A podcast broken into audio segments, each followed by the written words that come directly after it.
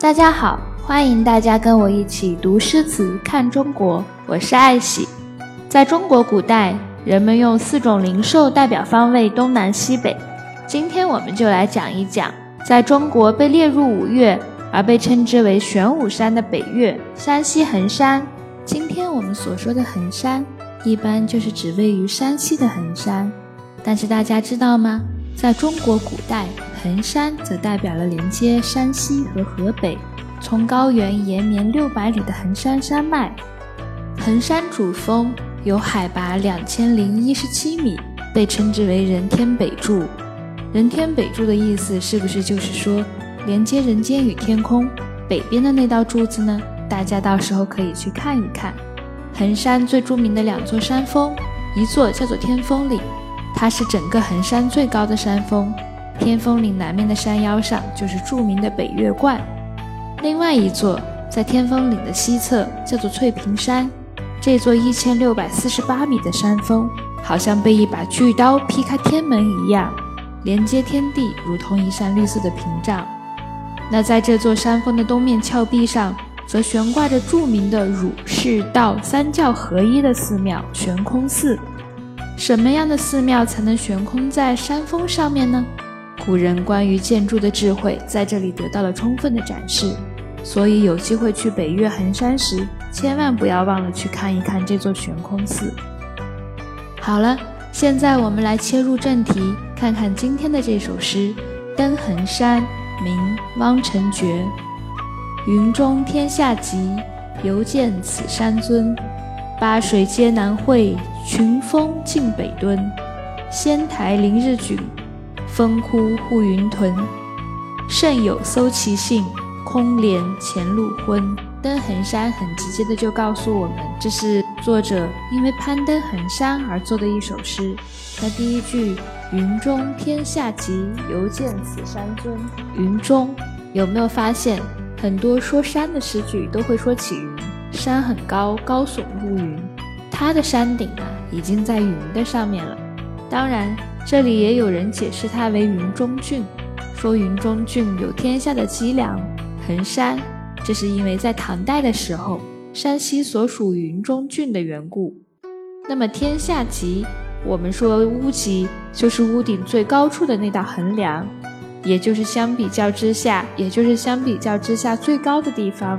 那作者在这里说的天下脊，就是说这座衡山是天下的脊梁。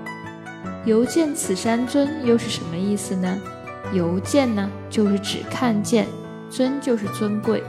整一句就告诉我们，云中郡有天下的脊梁衡山，而这座山是最为尊贵的。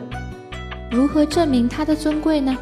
八水皆南汇，群峰尽北敦。八水这里指浑河上游的八条支流，流到这里，在衡山一带全都汇聚到一起，向南奔流。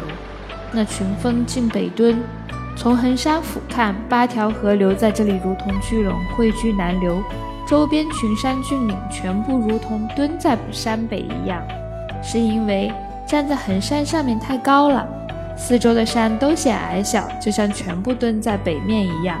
同样的意思，我们在杜甫写泰山的时候也遇到过，说“会当凌绝顶，一览众山小”，所以我们认为。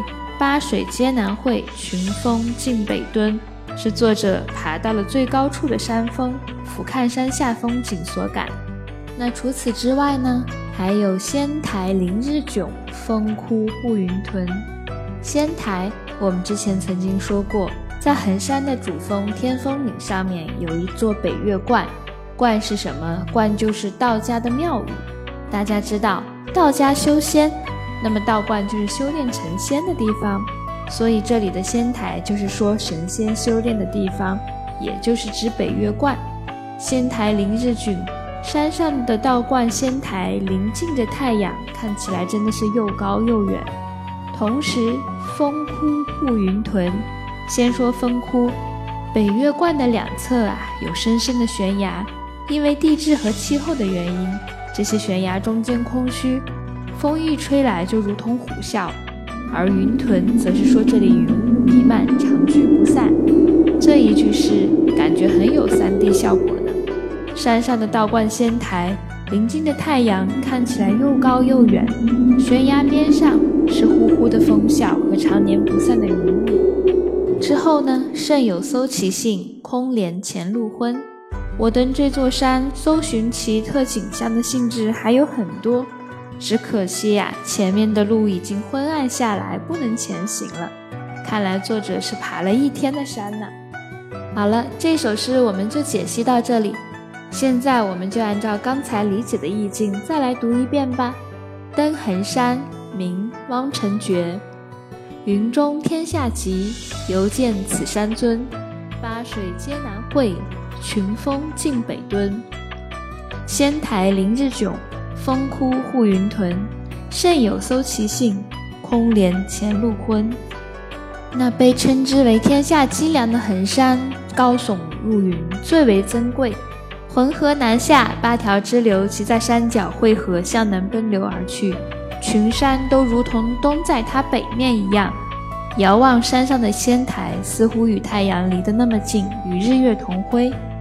悬崖峭壁，风声呼啸，云汇雾集，为它呵护拱卫。